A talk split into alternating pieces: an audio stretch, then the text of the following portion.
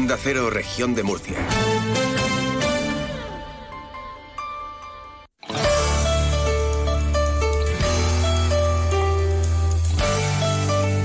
Región de Murcia en la Onda. Maripaz Martínez.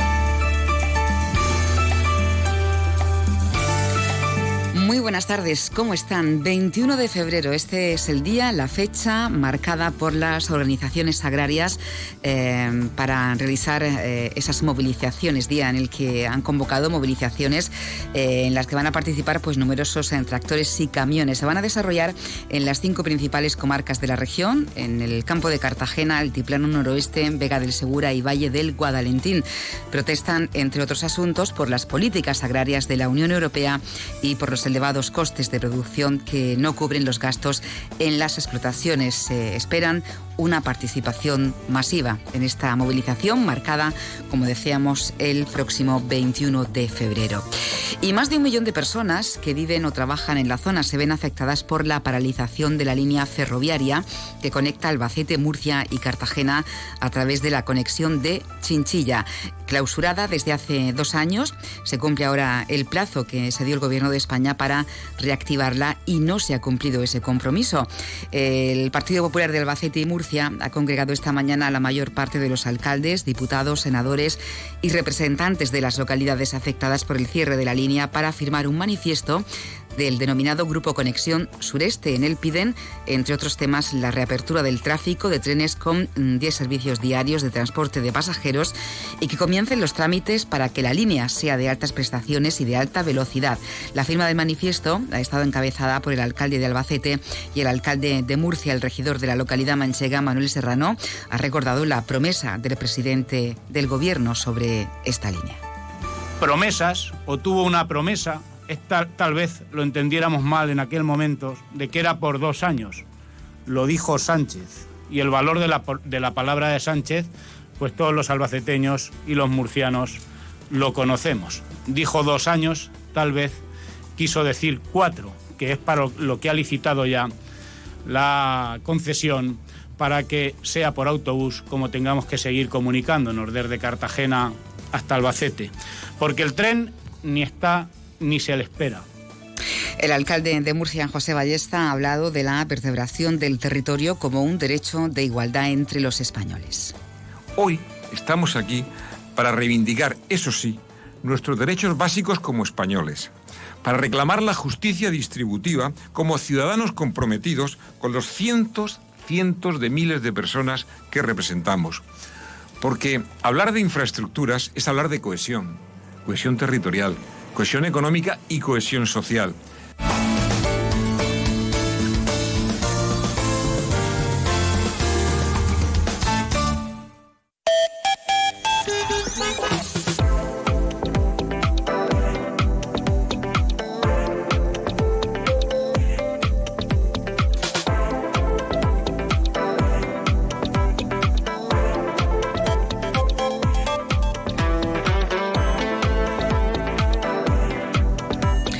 Enseguida vamos a conocer eh, el borrador del plan contra el absentismo escolar, pero antes vamos a conocer el estado de las carreteras a esta hora en la región de Murcia. Elena Camacho, buenas tardes. Muy buenas tardes. ¿Qué tal? Momento tranquilo en la mayor parte de red de carreteras de la región de Murcia. Únicamente van a encontrar dificultad de entrada por la 7 a su paso por el Puntal, pero en el resto de carreteras se circula con normalidad, aunque eso sí les recomendamos, como siempre, mucha precaución al volante. Tenemos a esta hora 21 grados en la ciudad de Murcia.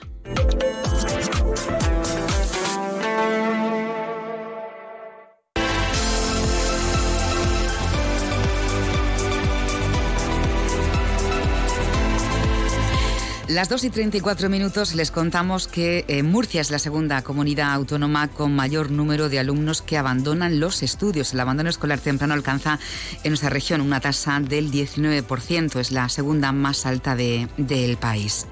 Bueno, eh, hoy el consejero de Educación, eh, Víctor Marín, ha presentado la propuesta del tercer plan regional contra el absentismo y el abandono educativo temprano y queremos conocer qué novedades trae este borrador y mm, qué medidas de intervención para evitarlo. Vamos a hablar con el director general de Atención a la Diversidad, Pedro Mondejar. Eh, muy buenas tardes. Muy buenas tardes, ¿qué tal? Bueno, gracias por atendernos. Eh, eh, ¿Qué líneas eh, van a plantear para la detección de, casos de absentismo y abandono para actuar más rápidamente ¿no? con alumnos en esta situación? Bueno, pues te digo que este tercer plan de absentismo de la región de Murcia, abandono escolar, tiene muchas novedades y muchas líneas bueno, que, van a, dar un impulso a este, a este problema que tenemos. y es un poco contrarrestar contrarrestar todo lo que teníamos ahora mismo de, abandono escolar en la región de Murcia, que como bien has dicho, bueno, pues las cifras eh, bueno, pues son elevadas, pero estamos en, estamos en muy buen camino porque en este último trimestre del año ha bajado hasta un 15% desde ese 19. Eh, las líneas que tenemos nuevas en este plan giran en torno a diferentes ejes de detección, eje de prevención, de, de y control, de evaluación, de formación. Vamos a incidir en todas estas líneas para conseguir no solo detectar los casos, no solo intervenir, sino recuperar a todos aquellos alumnos que una vez ya eh, localizados, bueno, pues sepamos qué hacer con ellos y darle la mejor salida, porque aquí lo que se trata no solo de penalizar, sino de recuperar a todos los alumnos que podamos que entren en el sistema educativo y que podamos ofrecerle una oportunidad de futuro, que es lo que nos interesa.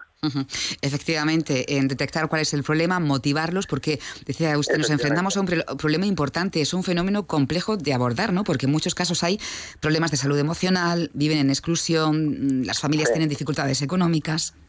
Sí, la mayoría de veces son entornos muy vulnerables y necesitan, bueno, pues eh, estar con ellos, necesitan eh, motivación y para eso este plan viene para ellos viene para intentar recuperar, intentar darle oportunidades, intentar motivarlo a, través de diferentes elementos que, bueno, que iremos desarrollando dentro de ese, de ese tercer plan y que estamos muy ilusionados con conseguir el máximo, el máximo de, de, alumnos eh, que podamos darle esa cobertura. Eh, bueno, se va a intentar, eh, imagino, detectar cuanto antes mejor, ¿no? A edades tempranas. Sí, sí, vamos a hacer un seguimiento, primero un mapeo de, todos los, entornos vulnerables que son posibles y adelantarnos a ellos, luego hacer un, bueno, una serie de comisiones junto a, a los ayuntamientos para, para un poco localizarlos eh, lo antes posible porque bueno pues uno de los éxitos es eh, esa detención precoz como tú bien decías y en ello estamos este plan gira en torno a esa detención precoz gira en torno a líneas como que no se nos quede ningún niño eh, en la fase de infantil a primaria los tengamos localizados. También muy importante esos niños que de primaria a, secundaria se quedan también por ahí invisibles eh, y que no sabemos dónde andan, pues bueno, pues este plan viene bien para ellos, para intentar localizar a todos estos niños, para intentar localizar a las familias y ofrecer la oportunidad de, continuar en los estudios de su, de su, hijo. Efectivamente, porque en esos casos hay que trabajar también ¿no? con, con las familias de, de estos niños. Sí, es un, es un proyecto integral, como ha dicho el consejero esta mañana, para llegar no solo a la comunidad educativa en la que están las familias, sino llegar a todos los elementos, a todos los estamentos de la sociedad, que para nosotros es muy importante. Eh, Pedro, explíquenos cómo se va a hacer ese, el seguimiento a, los alumnos. Mira, ahí va a haber diferentes medidas que se recogen en el plan. Ahora mismo este plan, lo que hemos presentado esta mañana es un borrador del mismo. Mm. El martes que viene lo que hacemos es convocar a la mesa de asentismo y presentarle el borrador. A partir de ese borrador, de ahí saldrá el PRAE, que es el, bueno, el decreto de, asentismo, donde vendrán las medidas concretas o el desglose de esas medidas para y vamos a hacer diferentes tipos de seguimiento con ellos. Hay una cosa muy novedosa en este plan y, bueno, que tiene que ver con lo que tú me has dicho, este seguimiento, que es el observatorio del asentismo del abandono escolar. Por primera vez se hace un observatorio. Este observatorio, el objetivo que, que tiene es pues hacer el seguimiento individualizado de estos casos y, eh, como yo te decía, no solo el seguimiento, sino ver qué hacemos con esos niños, porque aquí lo importante son ellos, lo importante es recuperarlos, darle una oportunidad y el observatorio es o uno de sus funciones que va a ser el seguimiento de estos casos. Eh, de hecho, el consejero decía hace unos meses ¿no? que hay síntomas positivos al respecto. Creo que hay 81.000 alumnos ¿no? que participan ya en programas para reducir el abandono educativo temprano. Sí, tenemos diferentes programas con, bueno, con, alumnos eh, vulnerables eh, y predispuestos a este abandono escolar y hemos, hemos puesto en marcha diferentes programas para, para ellos. Estos 80.000 alumnos son alumnos que de alguna u otra manera forman parte de todo este rosario de, de, programas que la Consejería de Educación ha puesto en marcha. Bueno, hay, chicos que, decimos, tienen problemas eh, emocionales o viven eh, en exclusión, ¿no? Y, hay otros, no sé si también se les derivará a, otro tipo de, educación, como puede ser la formación profesional de, grado básico, no, sé si es herramienta, ¿no? Para reducir este impacto.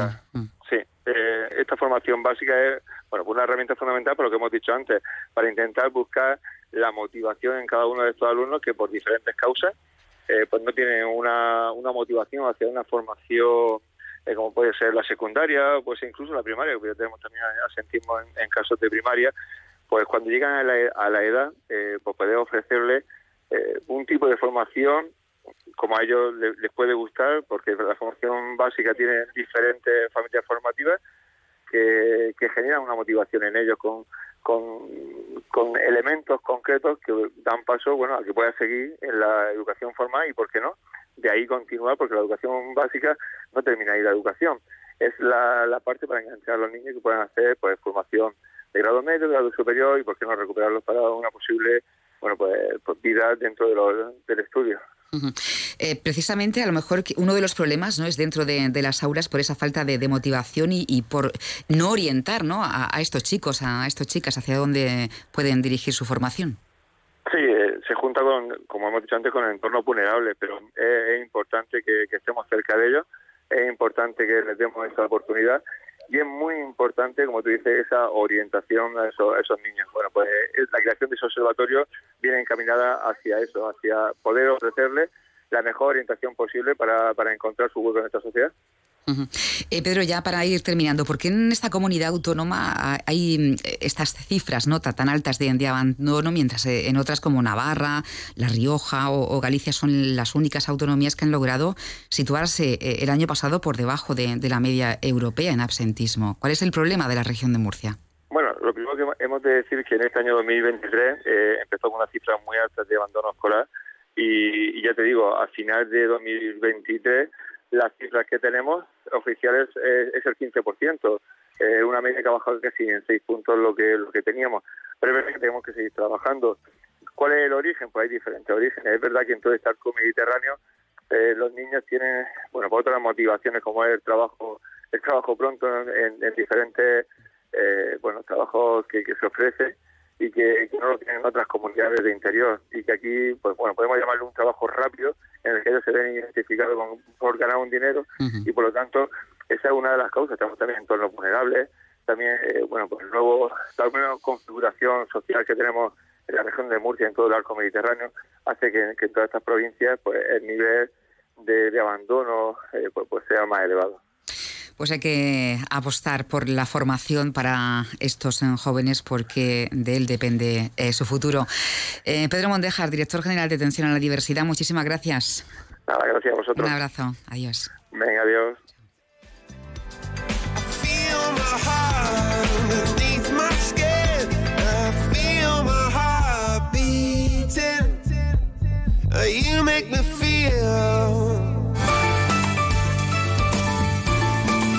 Región de Murcia en la onda. Onda Cero.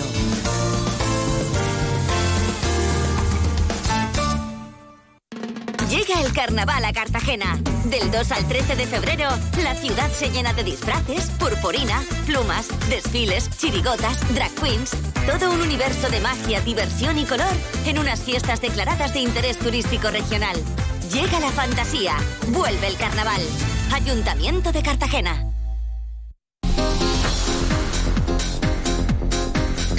Las 2 y 44 minutos de la tarde les vamos a contar ahora que la alcaldesa de Cartagena, Noelia Arroyo, ha participado hoy en la reunión del Pleno del Consorcio del Depósito Franco de Cartagena, donde ha reclamado que el Estado cumpla su deber y desbloquee la ampliación del puerto y acelere su conexión con el corredor mediterráneo de mercancías y con el centro de España, recuperando la línea Madrid-Cartagena. Arroyo ha recordado que la ZAL es un proyecto fundamental para Cartagena, subrayando su capacidad para albergar centenares de empresas que eh, generarían empleo y riqueza económica. Entonces hemos conseguido por fin desbloquear un paso que era fundamental para la futura zona de actividades logísticas del Mediterráneo.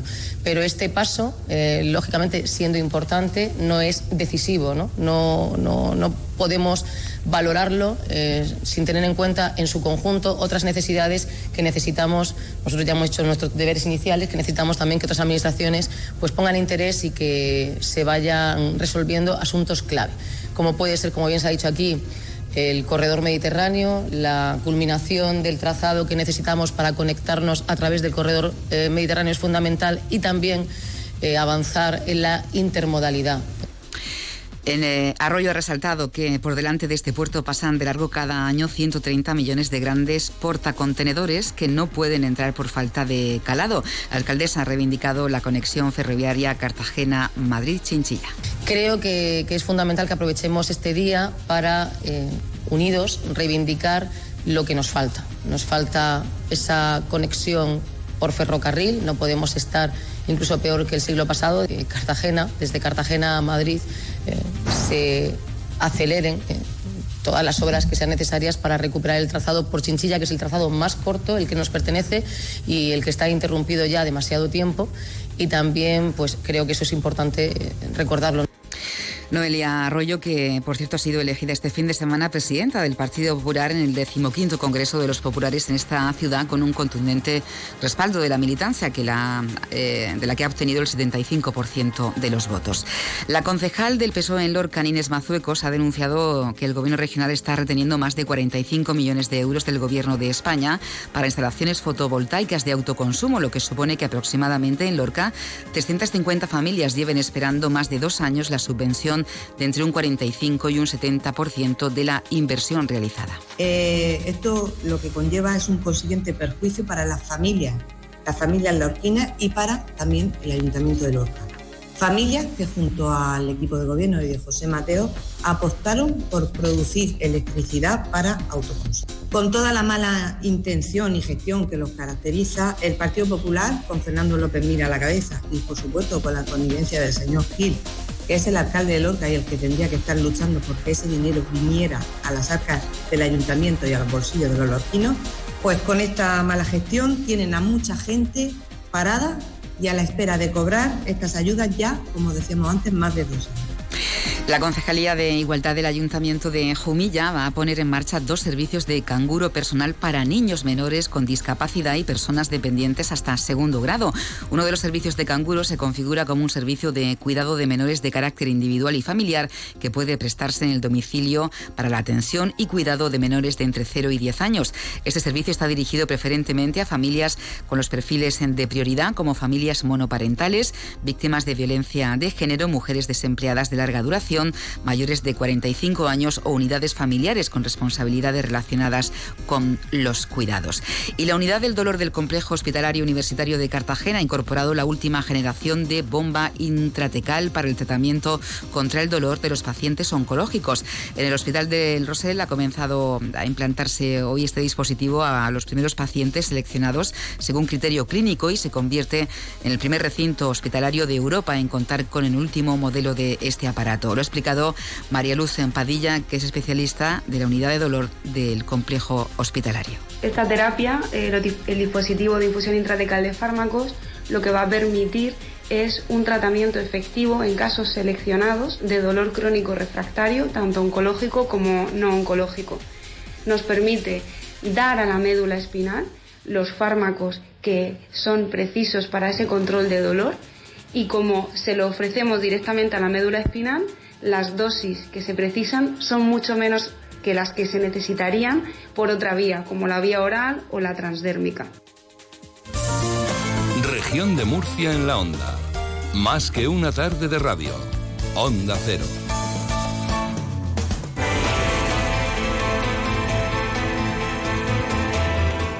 La región de Murcia sigue a la cabeza en donación de órganos. Es la comunidad autónoma que más creció el pasado año en tasa de donación. Pasó de 48,4 donantes por millón de habitantes en 2022 a 71 en 2023. Los murcianos son solidarios, generosos, dan vida en momentos de mucho dolor, pero hay que seguir animando a la donación. Para ello hay que acercar también eh, la información a los más jóvenes. El doctor Javier Almela Baeza y la cirujana investigadora Beatriz Febrero han publicado una guía para abordar la donación de órganos con los adolescentes. Se llama Comunicación y Educación en la donación de órganos. Así se llama esta, esta guía que han dirigido eh, estos eh, profesores. Doctor Almela Baeza, muy buenas tardes. ¿Qué tal? Buenas. Bueno, cuéntenos cómo abordan en la guía la donación de órganos en edades en las que no hay mucho conocimiento al respecto. Bueno, pues eh, lo que hemos hecho ha sido intentar eh, tratar los temas más, más importantes de una manera asequible para el colectivo educativo, no solamente para, para estudiantes, sino también para profesores, que son los encargados de un poco introducir esta, estos conceptos. Entonces, pues hemos cogido tanto temas clínicos, eh, como temas psicosociales, como puede ser la religión, la inmigración, los medios de comunicación. Y también hemos hecho una unidad didáctica para cualquier profesor que quiera abordar el tema en el aula, pues en una sola clase poder tener ideas de cómo, de cómo, de cómo tratarlo. Bueno, eh, estas guías están, imagino que, llegando a los centros eh, educativos, ¿verdad?, para poner en conocimiento, como dice, de profesores y alumnos. Eh, decía que lo abordan de manera clínica y psicosocial. en la clínica, imagino que, ha trabajado la cirujana Beatriz Febrero. ¿Cómo lo explican, profesor? Bueno, esta guía está hecha por 34 autores. Mm. la guía interviene en personas de las diferentes coordinaciones de toda España y bueno, pues en la parte clínica pues se habla un poco de la historia del trasplante, cómo se empezó eh, a hacer el trasplante, los tipos de donantes, los tipos de donación. Una parte es muy importante como es la entrevista familiar, que es el momento en el que se le piden eh, los órganos a, a la familia, porque hay que recordar que, que bueno, nosotros podemos decidir ser donantes, pero en todo caso en el sistema español la familia es la que tiene la última palabra. Entonces, uno de los objetivos principales que tiene esta guía o que o el mensaje principal que, le damos es que hablen entre la familia. Porque como digo la familia es la que tiene la última palabra y, los clínicos los, los, sanitarios pues hablan con la familia cuando una persona fallece en, en una situación en la que es susceptible de dar los órganos. Es importante también recordar que tenemos más probabilidades de necesitar nosotros un órgano de que muramos en una situación en la que estemos en condiciones de poder de poder donar entonces, bueno, es, importante que esta, el objetivo principal es que la familia hable sobre estos temas. Y por eso es importante los, adolescentes. Los adolescentes bien formados, bien informados, pueden ser unos prescriptores fantásticos de, los beneficios que tiene el proceso de la donación de órganos en la sociedad y, por lo que España es líder mm, precisamente por eso, ¿no? por, la, por la gran solidaridad que tiene la sociedad española. Eh, profesor, eh, si nos registramos en, la lista de donantes de, órganos, no es necesario el consentimiento familiar, ¿no? Eh, sí, sigue siendo necesario. Lo que pasa es que cuando una persona se registra, obtiene la, tarjeta de donante, pues obviamente es una, una, herramienta muy asequible para, para ese sanitario que está pidiendo los órganos porque ya está diciendo a ver, no, nosotros, pues, los, clínicos cuando piden los órganos no están eh, pidiéndose explícitamente, están preguntando si esta persona era solidaria, si estaría de acuerdo con, con, este acto que se va, que se va a hacer. Entonces, bueno, eh, legalmente no es, no, es, eh, no es vinculante, pero sí muy facilita mucho la labor de, la entrevista familiar. En todo caso, hay que, hay que comentárselo a la familia y discutir este tema Enseguida, cuando en, España y en Murcia concretamente hemos reducido mucho la, tasa de, negativos familiares, precisamente por esto, porque en cuanto la familia o las personas se informan, eh, reciben información de, lo que es la donación de órganos, enseguida muchos de los tabúes que pueden haber, pues enseguida desaparecen.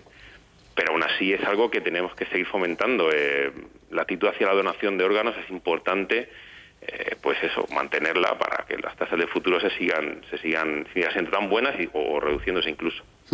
Bueno, lo decía usted, eh, la información es importantísima, ¿no?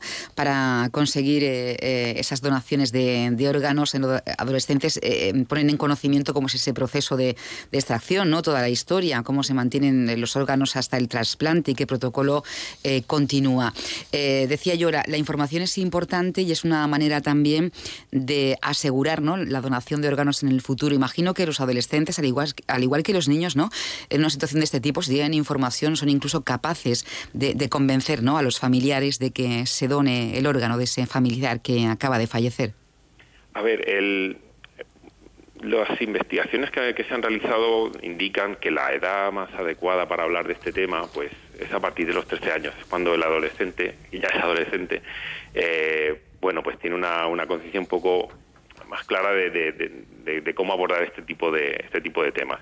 Entonces, eh, todas las propuestas que se hacen o todas las charlas que se solían hacer hasta ahora eh, se han enfocado sobre todo a esta, a esta, a esta edad. Nosotros desde la Universidad de Murcia hicimos una propuesta, desde la coordinación de trasplantes, hicimos una, una propuesta educativa que se llamaba Donar Fest, que consistió un poco en darle una vuelta a todo esto, ¿no? en, situar al alumno en el, en el papel de, eh, de transmisor de información, ¿no? de, de, prescriptor. Entonces lo que hicimos fue, en diferentes institutos de la Universidad de Murcia, pusimos en marcha una, una propuesta educativa que consistía en formar a los alumnos a través de una página web, con entrevistas y demás, y hacer que ellos hicieran un mensaje donde se mostrasen los beneficios de la donación de órganos y lo viralizasen entre primero entre sus familiares, como hemos dicho, lo más importante, y después que tuviese más trascendencia. Pues bueno, esa, esa propuesta educativa eh, consiguió 100.000 visualizaciones, los contenidos que, crearon los alumnos, y descubrimos que, que pues eso, que, los alumnos son excelentes prescriptores y, y obviamente una familia, unos padres, unos abuelos, siempre recibirán mucho mejor eh, la información de, pues eso, de un familiar como puede ser un adolescente que, que viene con, con las ideas muy claras, que viene con, con pues eso, con sabia nueva, ¿no? Más que a lo mejor pues un, un sanitario o otra persona que, que pueda eh, hablar de, de, estos temas, ¿no? Entonces descubrimos, hicimos una investigación y, y, vimos que los resultados eran fantásticos. Los adolescentes son unos excelentes prescriptores de, de los beneficios que tiene el proceso de la donación de órganos para la sociedad. Bueno, eh, decía que, trabajan de, de, forma clínica o, lo abordan de, manera clínica, psicosocial. Eh, ¿Cómo afrontan esos falsos tabúes eh, o creencias con respecto a la ética o, la religión, profesor? Pues eso siempre son, cuando, cuando alguien oye por primera vez hablar de donación de órganos, siempre, pues eso, siempre le resulta extraño, ¿no? Mm.